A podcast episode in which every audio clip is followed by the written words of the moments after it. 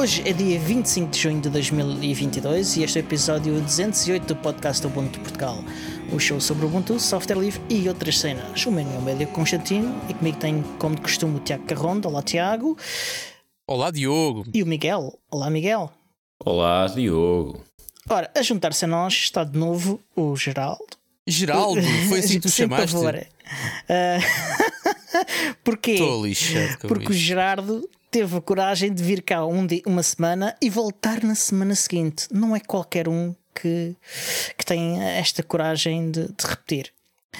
Bem, tecnicamente Geraldo e Gerardo são, São o mesmo nome, não é? Sim, eh, não sei se são o mesmo nome, mas a coragem é igual. Tem a mesma origem. É, a coragem é mais vossa de maturar mais tempo. Toda a gente que me conhece sabe que eh, não, não devolve os meus telefonemas, basicamente. Por alguma razão, não é? Deixam-me falar e depois eu falo.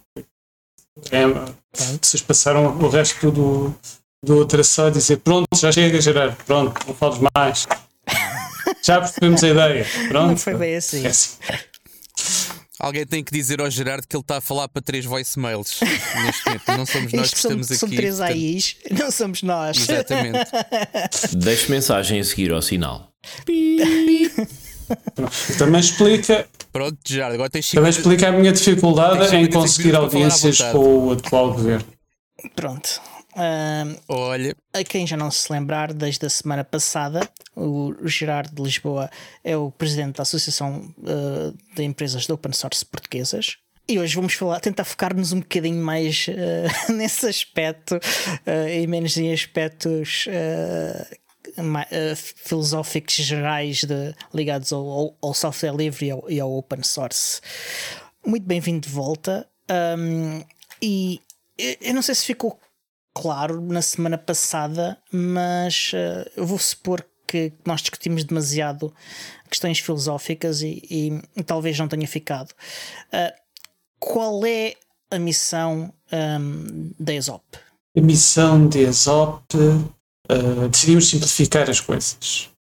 E a missão da ESOP é uma: promover o mercado do open source empresarial em Portugal, de modo a garantir que o open source, ou código livre, tem iguais oportunidades para se ingrar e captar mercado como qualquer outra tecnologia mais ou menos fechada, qualquer outro tipo de abordagem. E a pergunta que depois ah, todos os meus interlocutores fazem quando eu lhes falo da- das nossas missões das nossas ações, a pergunta o que é que a ESOP ganha com isto, eu tenho que explicar. A ESOP ganha porque se código livre for mais adotado pela, pela sociedade, pelas organizações, pelas empresas, pelas pessoas, haverá mais uso, haverá mais comunidades, haverá mais pessoas que usam e que se interessam. Ah, haverá mais, por consequência, ah, existirão mais empresas que prestarão serviços e criarão produtos e open source ah, que se associarão à ESOP e pagarão as cotas. E daí. Agora, é uma volta muito longa. É, é certo. Mas, digamos, o ganho societal que advém do uso de- do código livre, não confundir com o código aberto. Aberto pode ser de diversas formas. O código livre pressupõe uma ideia de partilha, uma ideia de comunidade, uma ideia de contribuição, até do utilizador de volta à comunidade. Um código livre é um código que permite uma, agora se convencionou falar de economia circular, em que o utilizador contribui de volta à comunidade que o fornece, que o ajuda. Um, e quando digamos, falamos aqui do utilizador, estamos a falar do utilizador que também é a empresa, que é a organização. Portanto, utilizador num sentido muito lato. E agora, se me permitem, eu dou aqui já um pulo a uma coisa que foi um encontro das associações, ah, pera, pera, deixa, Pronto, deixa, agora deixa só aproveitar aí a boleia. mas vá, Não, não, lá. tenta- Já lá vamos. Desculpa, mas eu já acho, lá vamos, já lá vamos. acho que faz parte. Então é assim: atendendo aqui a pessoas que nos ouvem que são empresários, eu faço-te a pergunta ao contrário, que é como é que tu captas novos associados para a ESOP e o que é que o empresário que ainda não é sócio da ESOP e que tem uma empresa com uh, ou muita ou pouca relação com, com software livre, uh, eventualmente beneficiará? Ou, ou, seja, qual é que será o impulso para o empresário poder uh, contemplar associar-se ou não okay. à ESOP? Duas questões. Primeira, não é verdade que existam, do meu ponto de vista, não é verdade que existam empresas que não sejam empresas open source. Porque é praticamente impossível hoje em dia estarmos a utilizar um programa computador que não tenha componentes open source lá dentro. Qualquer que seja a linguagem, a plataforma, o sistema operativo, uh, exista, é certo, mas são neste momento a minoria. E portanto, o não ser uma empresa open source também é bem verdade. Agora, se calhar uma empresa uh, que se queira associar uh, à ESOP é uma empresa que um, faz da sua atividade, faz do, do, open source um ponto importante da sua atividade, ou porque são as tecnologias uh, que utiliza uh, diariamente. E, portanto, depende delas e uma defesa, uh, digamos, dessas tecnologias é uma defesa para o seu próprio negócio, ou, por outro lado, porque um, fornece serviços open source, portanto, as receitas da sua atividade derivam precisamente desta tecnologia. Portanto, essas serão as empresas open source que estarão, se calhar, mais interessadas em associar-se Azure. Por que é importante associar-se? Porque o open source, ao contrário de, de, enfim, de outras abordagens, só faz sentido quando estamos numa comunidade.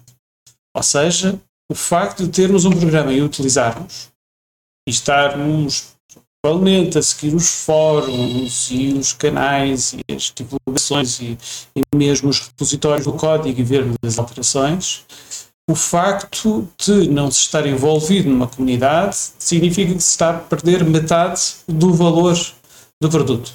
Ou seja, tudo que é desenvolvido em open source é desenvolvido no aberto. Daí é, também a ideia do código livre, também é livre de barreiras. A ideia é que quando estamos, quando temos um produto, quando utilizamos esse produto, devemos uh, intervir, estar envolvidos com a comunidade.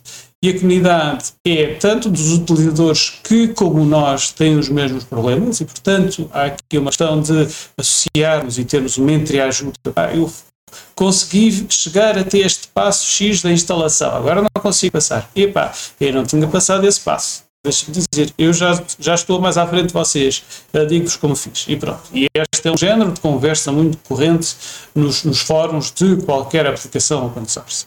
Mas, por outro lado, ainda temos, além dos que usam, os que fazem.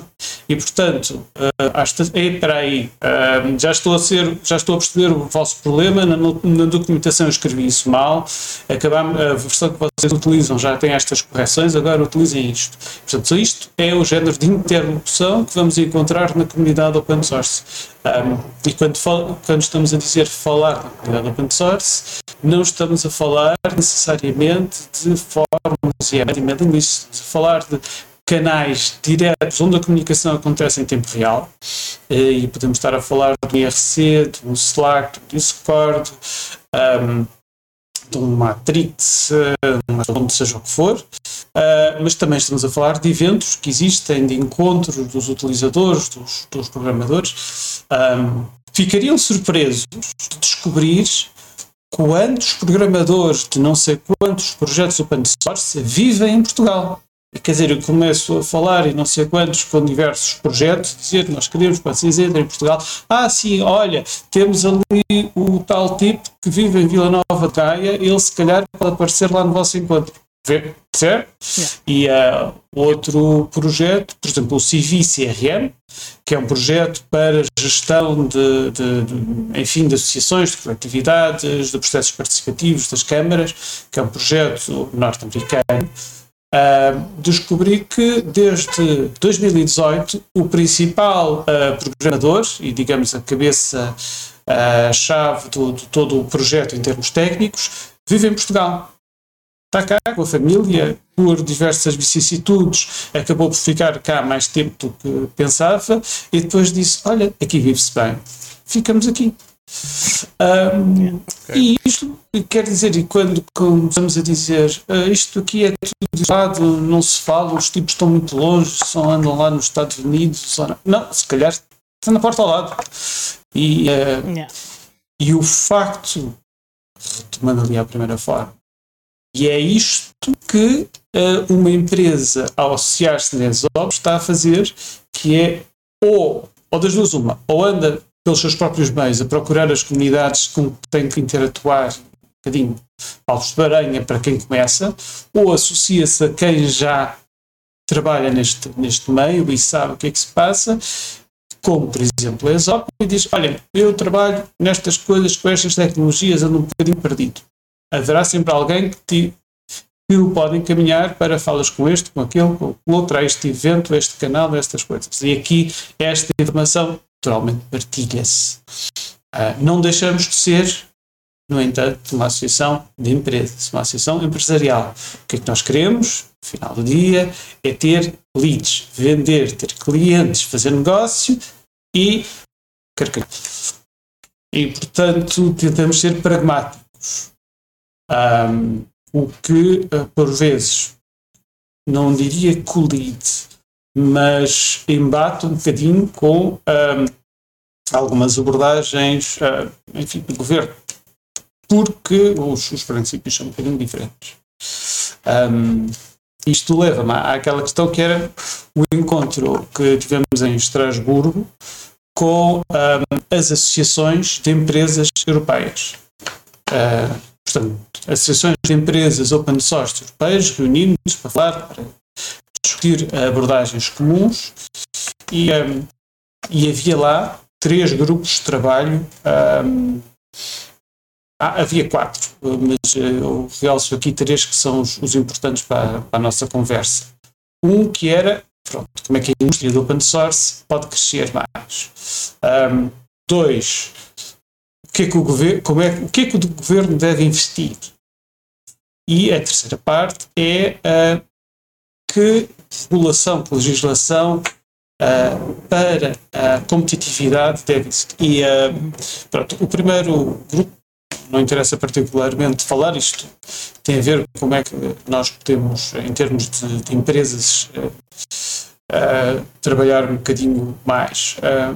mas se calhar tem algum interesse falarmos um bocadinho de, daquilo que nós, como Mesop, levamos para a discussão é sobre o que é o investimento do, que o governo deve fazer para promover o open source. Sim. E aqui a questão sim, sim. Uh, base, e que, eu, e que eu gosto de fincar, que é um, não estamos aqui à, à, à questão de, da subsídio da dependência, de procurar dependência. O importante para um governo, qualquer que ele seja, para investir no open source é investir no open source. Ou seja, por missão, por ambição, por estratégia, por interesse, deve escolher investir em open source. Ou seja, um programa, uma aplicação, uma solução tecnológica, o que deve procurar é que ela seja open source.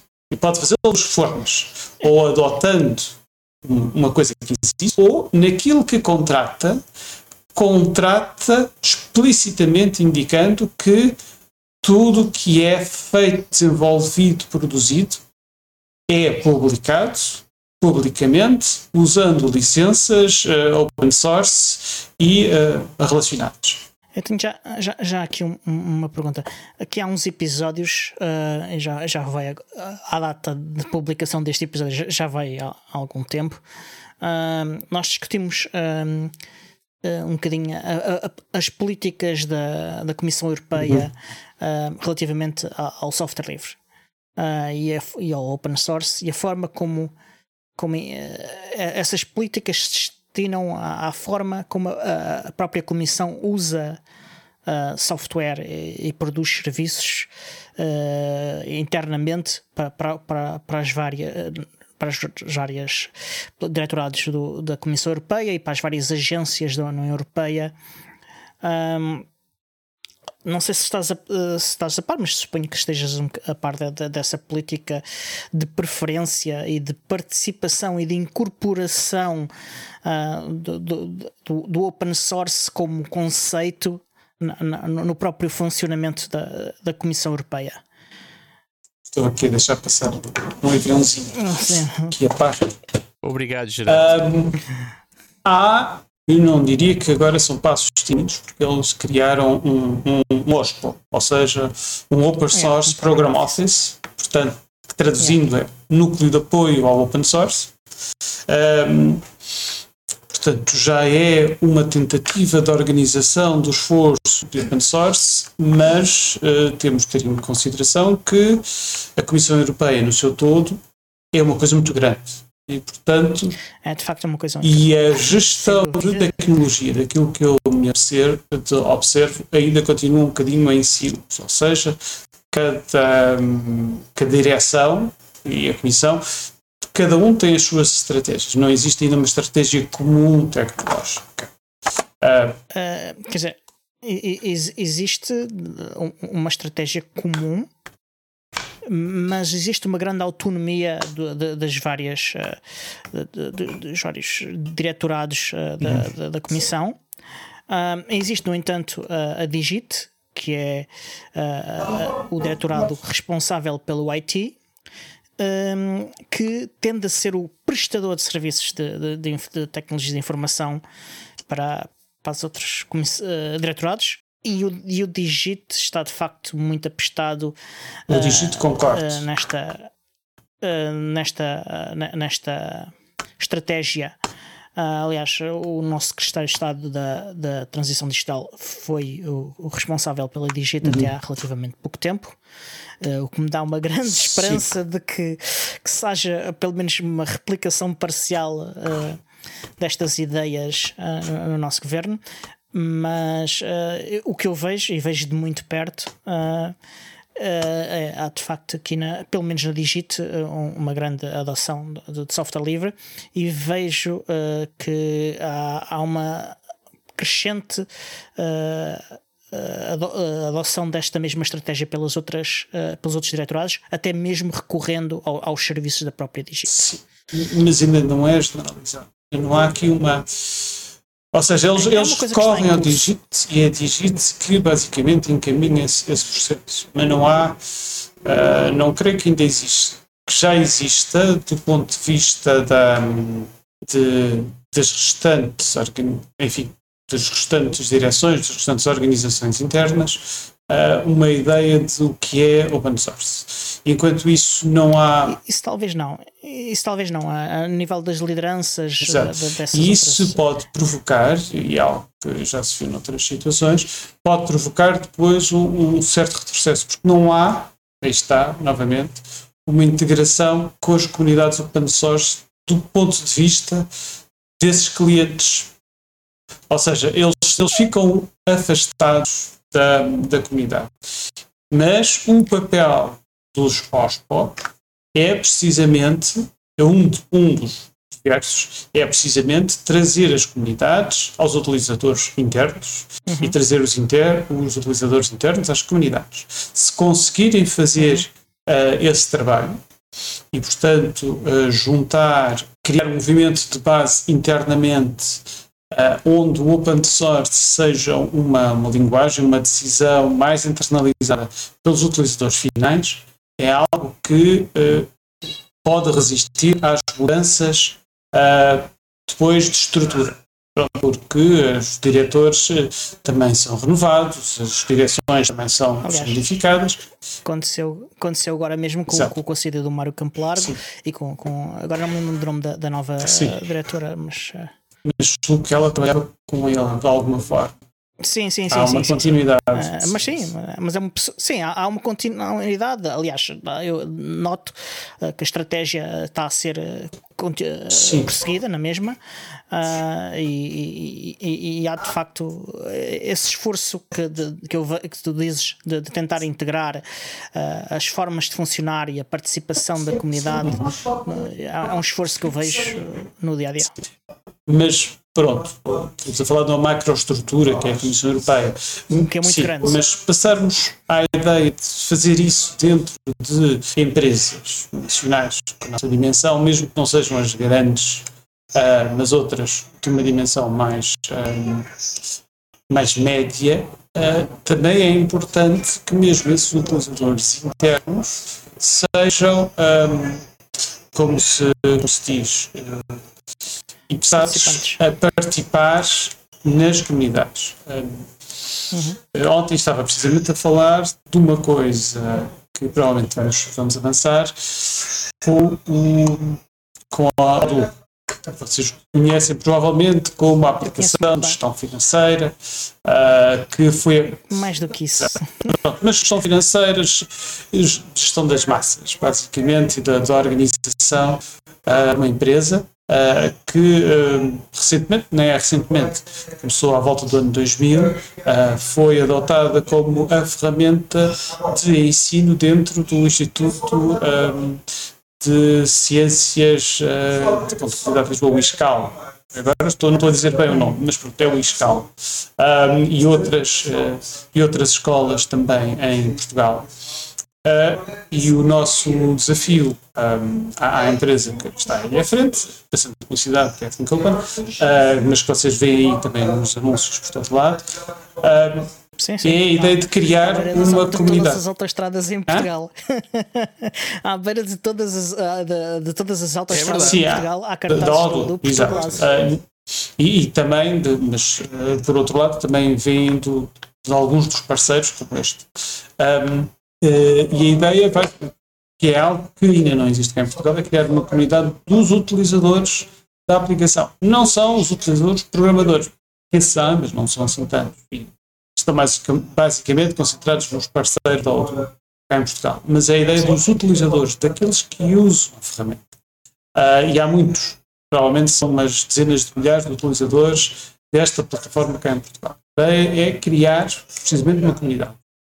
Aí estão. Uh, a ideia é criar uma comunidade, uh, para já promovê-la, criá-la e depois tentar que ela se uh, autossuporte, uh, autossolimente e que continue diretamente. Quer dizer, vemos isso com, com outras aplicações e temos que fomentar, como isso não existe, com com estas soluções do open source. É, pode ser mais fácil fazer com a comunidade de utilizadores que são estudantes, porque andam à procura de dicas, uh, de formas de aprender melhor. E, uh, uh, desculpem lá, aqui, um, uh, forma de, de, aprender e, e tornar e perceber melhor como conseguem funcionar com as aplicações, mas também todos os outros profissionais que todos os dias lidam com as aplicações e os seus diversos módulos, que acabam por ser termos tanques, como se fossem aplicações dentro de uma aplicação, uh, e uh, fazer um bocadinho Uhum. Como é que. Deixa-me deixa fazer-te uma pergunta, Gerardo. E para equilibrarmos aqui as coisas, já que fazemos publicidade, fazemos da Team Copen, podemos fazer da Arxis também, não sei o que. Ah, eu só passo todos os associados dentro. Acredito, acredito que sim. Uh, eu lembro que nós já tivemos várias vezes conversas, aliás, eles estiveram na festa da, do software livre da Moita, portanto acho que merecem também aqui uma referência. E são patrocinadores de são... podcasts em Portugal uh, dedicados uh, ao open source. E penso que se fores ao site do Udu, eu estive lá ontem, antes de ontem, e acho que são os dois, os dois, os dois de topo, são exatamente a Think Open e a, e a Arxi. mas quanto.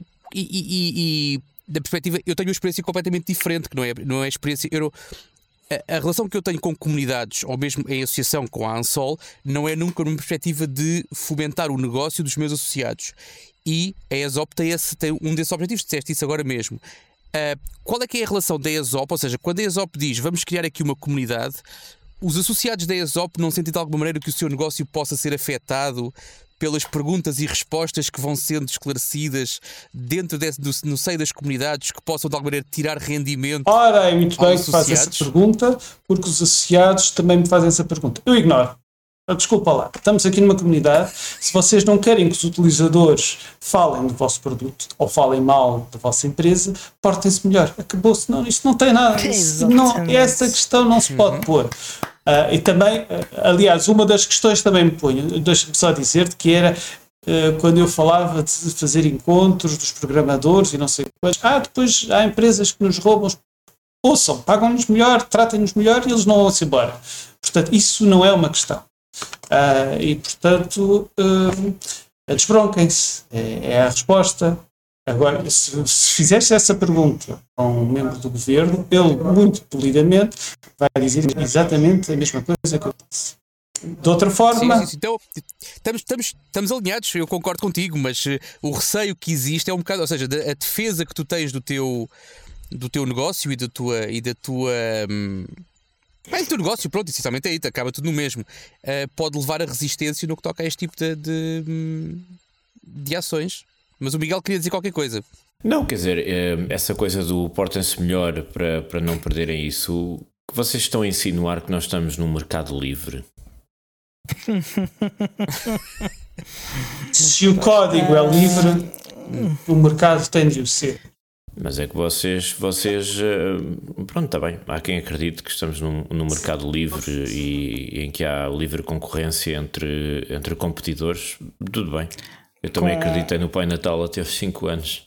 É sim, neste, com software neste nível livre, da conversa, eu acredito que sim, que o mercado é livre, sim. Uh, quando, quando, falamos de software livre e, e, e na capacidade de, de, ao utilizar essa, eh, eh, este, este, tipo de tecnologias, tecnologias licenciadas desta forma, um, pelo menos as barreiras que impedem ou que dificultam uh, sim, a mudança de fornecedores um, está de facto reduzido, não é?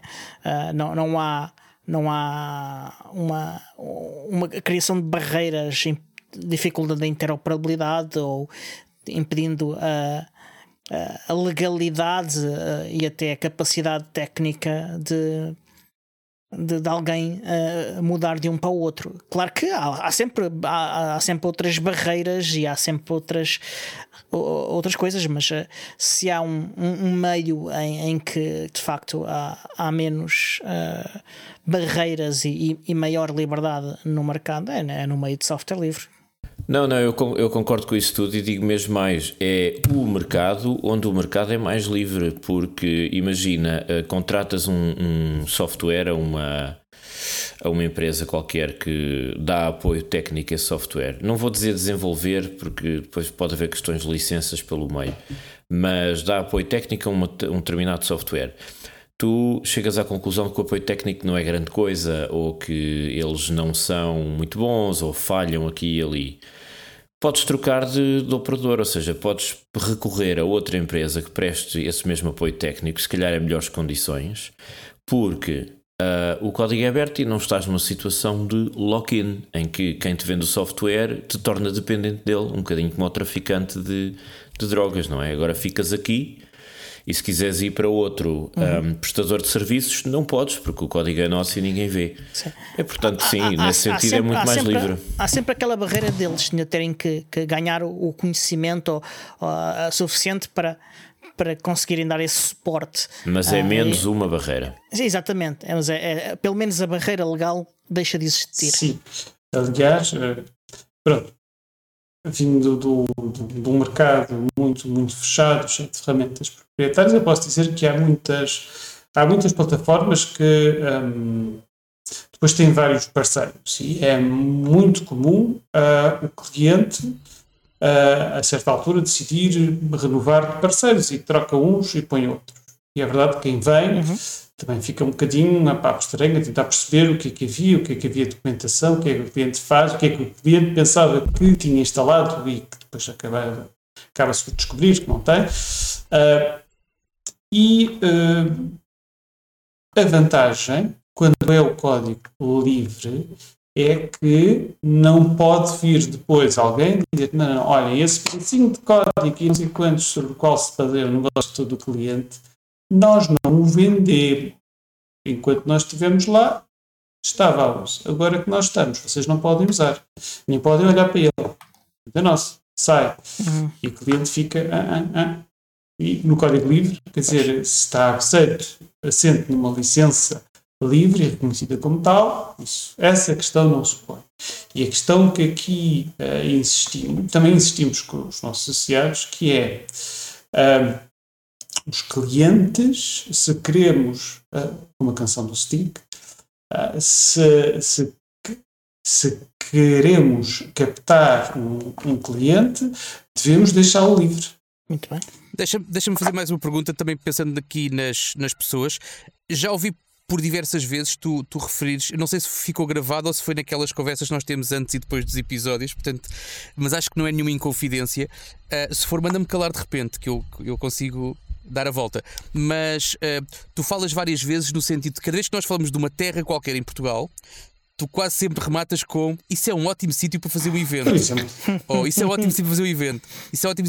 E a minha pergunta vai nesse sentido, ou seja, pensando naquilo que é e olhando para a agenda da, da, da ESOP, ou seja, à altura que nós estamos a gravar isto, uh, terminou, acho eu que terminou, porque não está nada agendado, pelo menos anunciado, um ciclo de, de sessões abertas que a ESOP dinamizou, uh, penso que semanais, uhum. se não uhum. estou em erro. Um, e a minha pergunta vai nesse sentido, ou seja, que tipo de eventos uh, uh, mais pontuais, ou, ou, seja, mais fechados em comunidades, ou sessões abertas online, ou eventos presenciais, ou seja, coisas de dimensão nacional ou internacional, que coisas é que a ESOP tem neste momento na calha para os próximos tempos? Ou seja, alguma coisa que tu queiras uh, dar visibilidade a quem, nos, a quem nos ouve e que esteja também a, a, a poder planear a sua vida no futuro? Https dois pontos barra barra exal.pt barra eventos. Nós começámos a fazer isso um okay. bocadinho na desportiva, há um ano atrás, e dizer, ah, vamos captando aqui comunidades, eh, projetos que vão tendo meetups e coisas assim.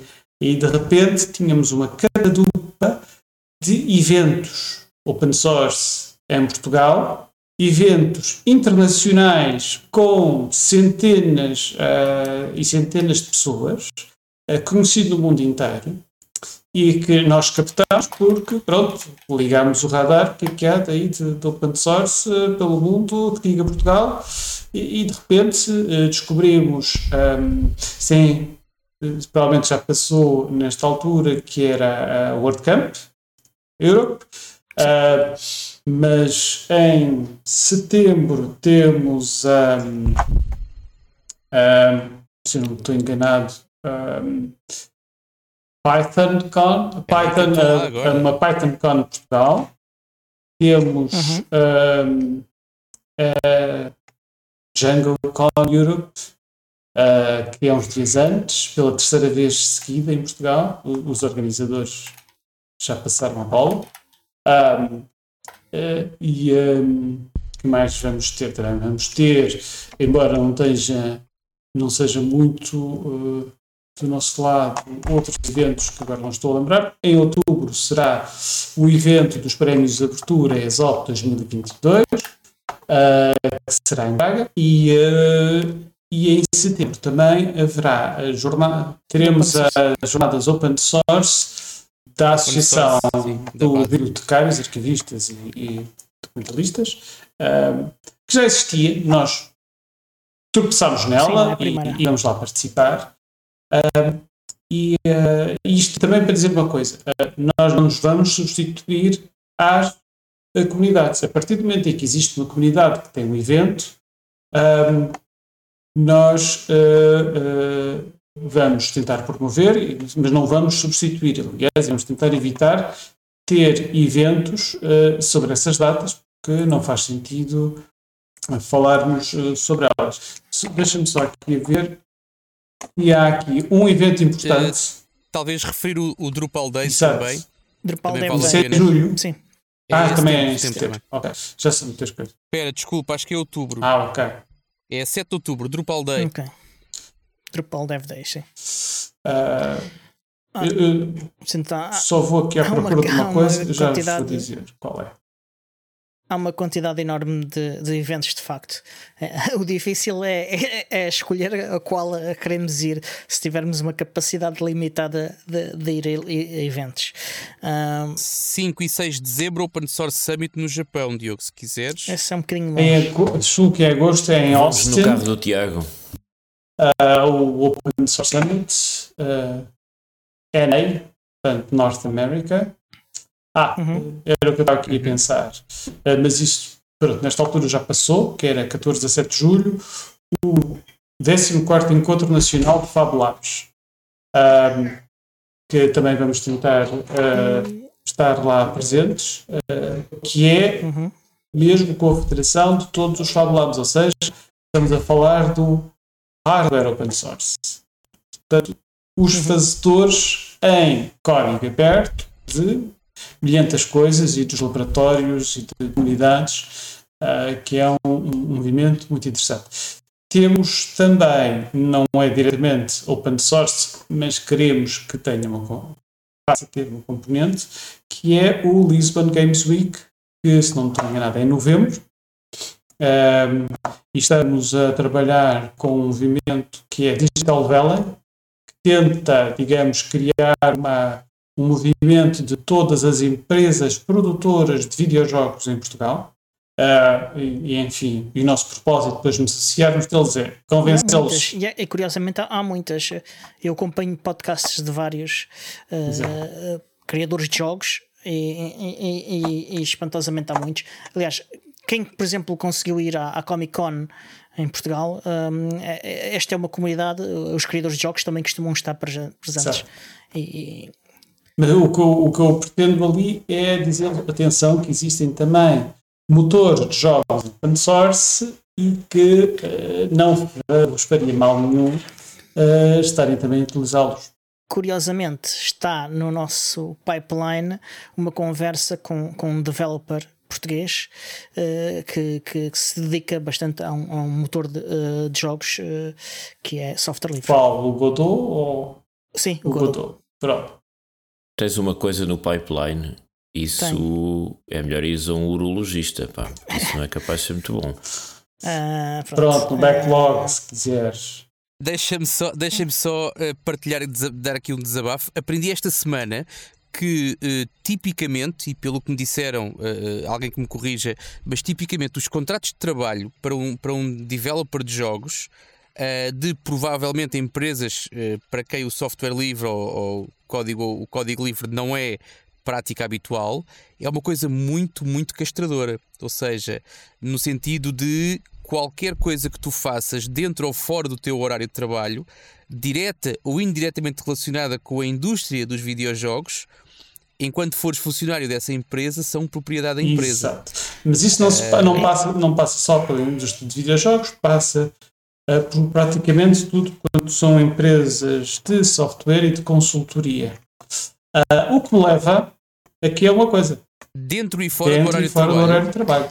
Uh, Uau. Eu, eu, tenho dúvidas sobre a legalidade disso. Exato. Mas pronto. Oh, amigos, amigos, eu tenho mais é notícias coisa, para sim. vocês. Isso é prática corrente desde o século XIX, desde a invenção da Revolução Industrial. Sabes que há um senhor alemão que escreveu umas coisas sobre isso e que foi viver para Londres. É verdade. Depois eu dou-te uns hum, livros. Está, está lá enterrado. Exato, é posse dos meios de produção, é o que se chama sim, isso. Sim. Tens que dizer, tens, tens que dizer o nome do senhor, que é para a malta não dar muito tempo Então era, era, um dos, era, o, era um dos irmãos Marx, pá. Ah, ok. É o irmão mais velho do grosso. Exato. Mas... Havia aquele que não falava e o outro que escrevia livros sobre uh, o capital, os modos de produção do capitalismo. Mas, mas, mas isso leva-nos aqui a uma coisa que é importante mas... e é algo que uh, foi falado com, com, os nossos congêneres. Aliás, veio de uma conversa que tivemos uh, que a ESOP fomentou com a, a empresa suecas do open source, com a Associação Sueca de Empresas do Open Source, precisamente, uh, que foi a questão dos contratos de trabalho, dos contratos de fornecimento uh, de serviços.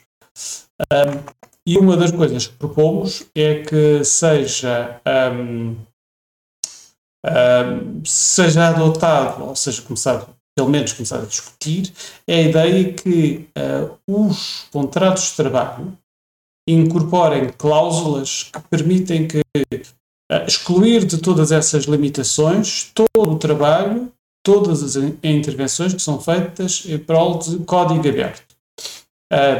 E, portanto, um funcionário, e atenção, que aqui não estou sequer a incluir a questão de ser programador ou não, não todo e qualquer funcionário que no seu tempo, no, no tempo que dedica a trabalho, tudo o que possa dedicar ao open source, uh, não se inclui nessas limitações. Portanto, contribuições uh, presenças. Uh, Mas estás a falar dentro do horário de trabalho, ou seja. Eu, eu, diria por isto um bocadinho mais vago. A segunda, a segunda questão, aliás, isto também era uma proposta para ser feita em termos de organismos do Estado. A segunda proposta para fazer em termos genéricos é que todas as empresas possam dedicar uma porcentagem do tempo dos seus funcionários ao open source. No caso uh, do Estado, poderíamos reforçar ainda um bocadinho mais e utilizar mesmo a prática uh, que são a dos funcionários do, do, governo dos Estados Unidos, em que tudo o que desenvolvam está, por omissão, no domínio público. Nem sequer é código aberto, é domínio público. Todas as linhas de código que eles fazem estão livres para uso total. No caso, um, no caso europeu, nós proporíamos que tudo que é desenvolvido internamente, exceto pronto, as coisas que estão sob reserva por questões uh, uh, várias, mas que ficam sob reserva e que não são divulgadas, tudo o resto esteja sobre uma licença open source. No caso, uh, no caso presente, sendo na Europa, o mais natural é seja a licença EUPL 1.2, não tenho Exatamente. No que é, caso. Que é a licença que, que, é utilizada pela Comissão Exato. Europeia, por exemplo. Já agora, no caso das empresas open source e como é que elas ah, prosseguem, um, prosseguem ou conseguem uh, melhorar a sua prestação no mercado, é também essas, por sua recriação e dedicarem logo à partida um, um tempo provavelmente maior do que dos outros, de todos os seus funcionários para contribuírem para o open source. Uh, algo que uh, pode vos surpreender ou não, não é prático. Muitas empresas que são open source, nem todos os funcionários uh, podem dedicar o seu tempo a projetos open source. E a ideia é que isso seja generalizado. se nós queremos que isto passe a ser letra de lei, temos que dar exemplo. portanto, as empresas open source têm que okay. assumir esse compromisso. É um investimento. Atenção, porque é um investimento do seu tempo. Isso leva-nos a outra coisa, que o investimento todo, que era outra forma que os governos podiam ah, financiar open source, é considerar como investimento, em termos de, das diversas abordagens fiscais, todo, todas as contribuições que uma, uma empresa faça para o open source. Ok. Eu, eu levantei esta lebre porque parece-me parece uma distância grande, ou seja, quando tu apresentas um produto, lá está, como tu disseste há pouco, de, dos motores de jogos eh, que são de, de código livre, uh, já aqui, já aqui algum trabalho que tem que ser feito de junto de quem não utiliza ainda esse uhum. tipo de ferramentas. Agora, quando a prática habitual de uma organização, e não é uma em específico, pelo visto é, é, global, e há umas que são muito piores ainda do que aquelas coisas básicas que eu referi agora. Mas uh, não referiste o pior. Quando a bitola. Não referiste o pior. É que há um período, uh, é que há um período de, período de contenção após terminar o contrato. Sim, é frequente. Sim. Ou seja, durante, e às vezes isso foi, foi muito polémico uh, lá na, na costa oeste dos Estados Unidos, que era um período em que, depois de seres num sítio, não podias estar a fazer tarefas ou estar envolvido com coisas que se parecessem sequer com o sítio de onde vieste. Uau. Não, houve pior ainda. É depois, uh, houve empresa, acordos entre empresas para não poderem contratar uh, empregados uns dos outros. Mas aí foram castigados. Exato. Mas não foram uh, muito castigados, diga-se mas, mas pronto, é. a comparar com, com, com, o costume foram um bocadinho. Sim. Mas a minha questão é como é que tu consegues fazer uma abordagem? Ou seja, não sei se já tiveste essa experiência ou não, como é que tu consegues chegar junto de alguém que tem este tipo de práticas como correntes não é? e como instituídas e de repente dizer que, porque a meu ver, não é compatível a utilização, ou seja, a mudança de ferramentas, não é? E depois manter este tipo de contratos, este, este tipo de vínculos laborais. Portanto, é um, é um, é um, é um esforço uhum. considerável. um, Deixa-me dizer que há mais outra, outra medida legislativa que nós queremos colocar, que é a ideia que eh, um fornecedor de soluções open source deve poder uh, ter uma, um, uma percentagem do seu contrato que inclui contribuição do projeto que está a fazer para o cliente de volta para o open source. No sentido em que imaginemos que vocês, empresas, estão para uma empresa qualquer a fazer um serviço utilizando uma plataforma que é open source e no, no decorrer da, dessa atividade uh, descobrem problemas, uh, desenvolvem técnicas, corrigem código e a ideia é que isso seja claramente uh, esclarecido que isso vai ser comunicado de volta. E, e pronto, agora a resposta do Isso complicado. Ajuda, ajuda, a financiar também uh, aquela questão que o Tiago estava a, a, a levantar, porque isto, no fim das contas, para quem está a pensar uh, daquela forma, há aqui uma questão de, de dinheiro, não é?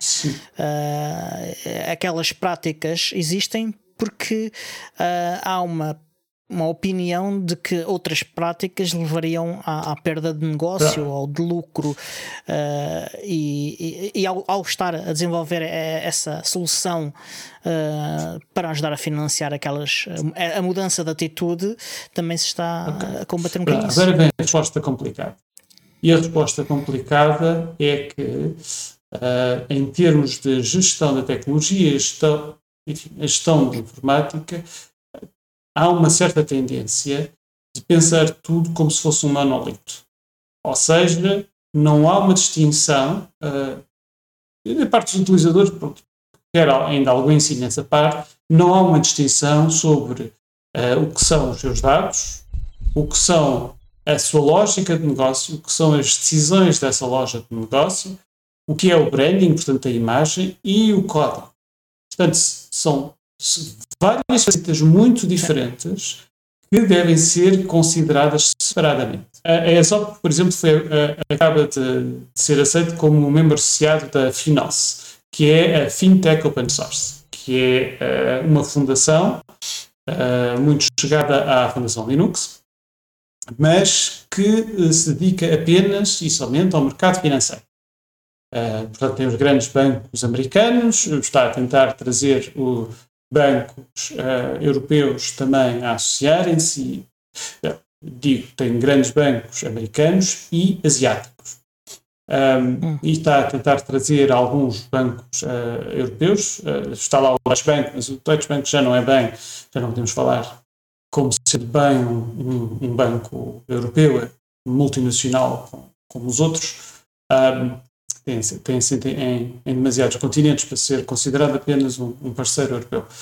Uh, e, e, a ideia lá é que eles estão, e, e, e ali põe-se de formas muito fincadas a questão de muito do, do proprietário, do, do, negócio que cada um tem. E há eles, e o mercado financeiro tem muitas, muitas regras, muitos regulamentos, uh, muitos reguladores que asseguram que não há comunicação indevida entre uh, entidades.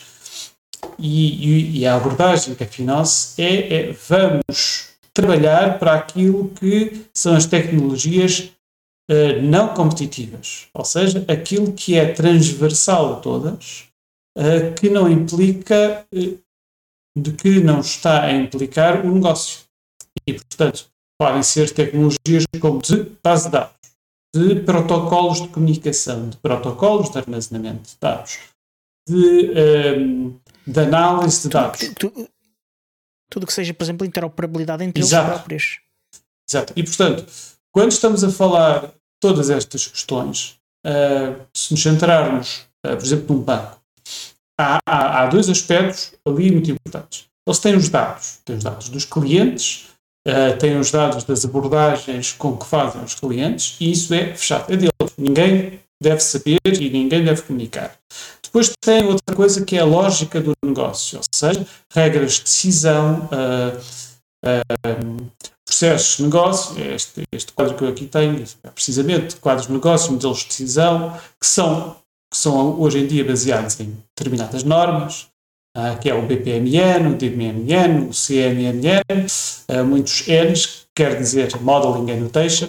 Portanto, tudo isso são normas portanto, que correm uh, sobre motores de gestão de negócio, orquestração de negócio, de gestão de tabelas de decisão, coisas que podem ser muito complicadas, mas o que é complicado não são estas plataformas. É a lógica que o banco desenvolveu, que tem lá o seu negócio. E, portanto, transpondo isto, por exemplo, ao, ao universo dos jogos, o que é importante no jogo não é a plataforma, porque muitos usam, uh, uh, muitos dos jogos, vocês vão ver, que utilizam duas, três plataformas uh, globalmente. a Godot, aliás, é uma das melhores cotadas e sendo open source, não importa nada de falar sobre ela aqui. E, e, portanto, tudo o que se faz para que essa plataforma funcione melhor não entra em competição de uma empresa com a outra, porque o que se melhora para uns vai melhorar os outros também, mas os outros também vão melhorar por sua parte a, a plataforma e, portanto, isso também beneficia. O que é proprietário no jogo? O design, o branding, as regras do jogo, o, o, mapa ou a estratégia que aquilo está. Essa, essa é a parte que realmente pá, está fechada, não conta. Mas agora, se eu faço isto, pá, mas nos tempos livres, eu sou um artista plástico e, portanto, isso não tem nada a ver. Não tem nada a ver. Portanto, corta. Corta. Está bem delimitado. Aliás, o quando onde queremos no open source é ajudar essas partes. Portanto, por exemplo, os motores para tradução. Ah, são essas coisas. Agora, se eles estão a desenvolver, por exemplo, um algoritmo que prediz uh, melhor o movimento de determinados uh, personagens no jogo e tudo mais. Pronto, ok, aí podemos dizer, sim senhor, isso é algo que uh, é, é, mais privado, não deve transpor os outros. Por outro lado, se eles estão a fazer trabalho em termos de melhorar algoritmos que, são, um, que são públicos, provavelmente de algum trabalho académico e o querem promover academicamente, para que sejam melhorados e sejam revistos pela comunidade académica, têm que os publicar. Ao publicar esse algoritmo, quer dizer, está no aberto. Podem dizer isto, isto é só para ser utilizado por, por nós. Não. Ou, ou, quem publica, publica para o público, não é? Dono do nome, Exato. não é? Quer dizer, não há como, uh, como vedar isso.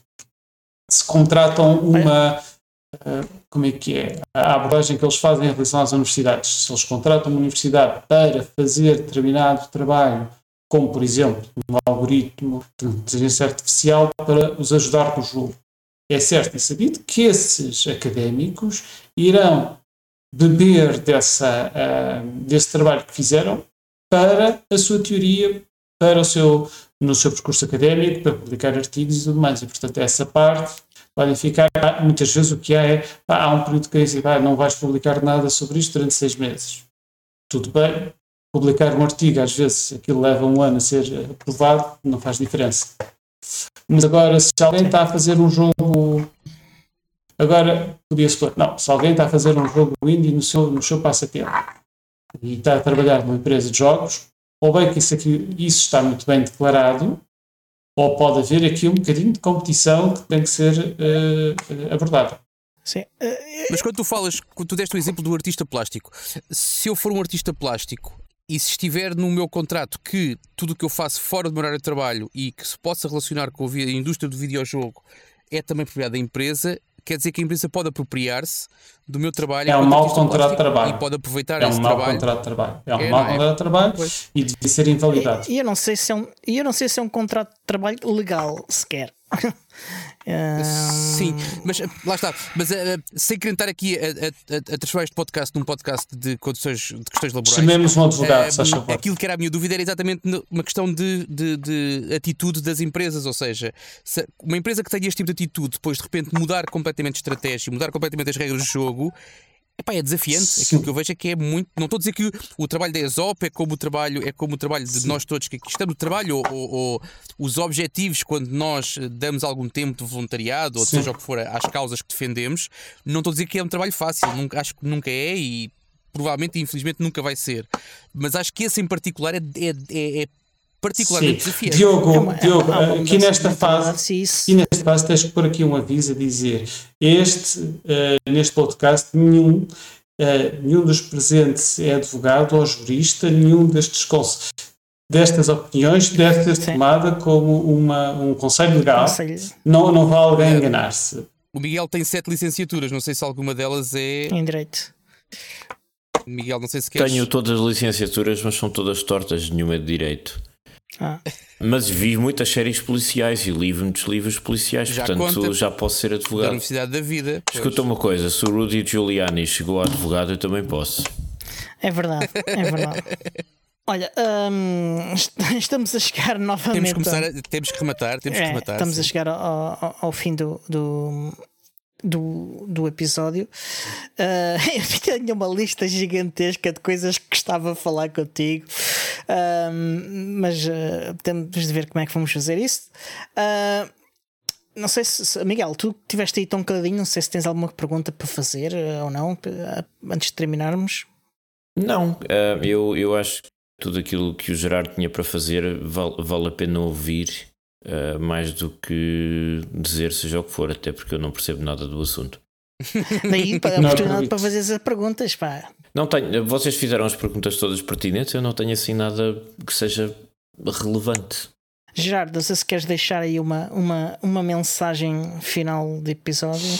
Há, há tantas coisas para fazer, eh, mas eh, eu deixo aqui ao um, eh, deixo aqui ao Tiago eh, a palavra final, uma vez que ele é da associação mais livre.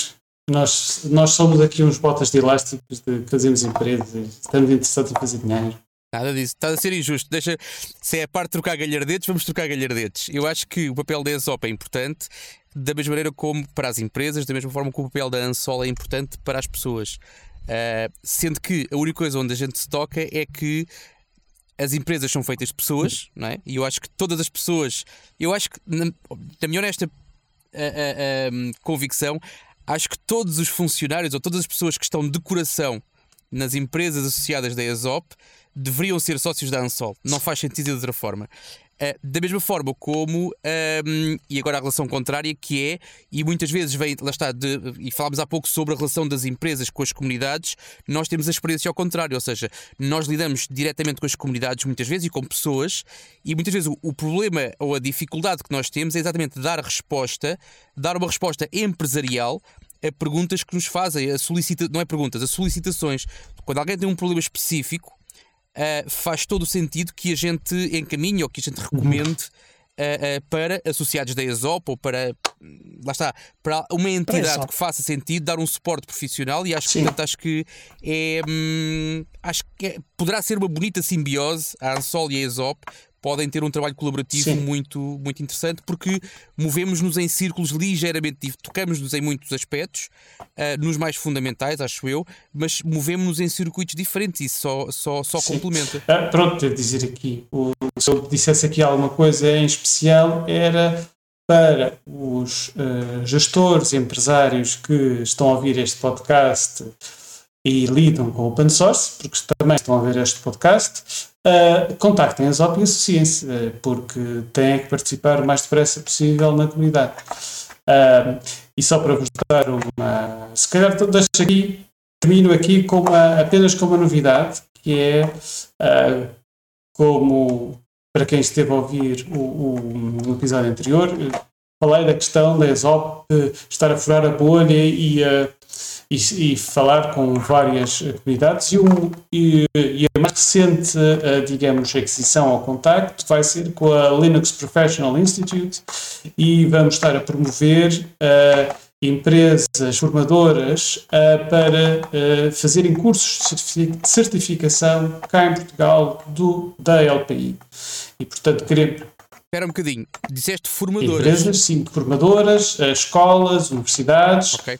ah, É porque a certificação, a certificação LPI em Portugal era feita apenas por uma entidade que eu tivesse conhecimento, eu fiz, eu fiz esses exames no passado e eh, existe exatamente esse problema, ou seja, tu consegues relativamente, de forma relativamente simples, desde que tenhas a agenda naquele dia da semana, Exato. naquele período muito particular, fazer o exame. Agora, a, a formação para foi uma coisa Está que ausente. eh, de facto isso- havia lacuna. e nós queremos que haja muita oferta e variada de formação, ah, formação dentro das instituições de ensino, a começar, a ser mais simples, fazê-las através das universidades. Ah, eu conheço algumas asso- associações de estudantes que elas próprias desenvolvem programas de formação em Linux e outras tecnologias open source, mas poderiam ser associadas da LPI.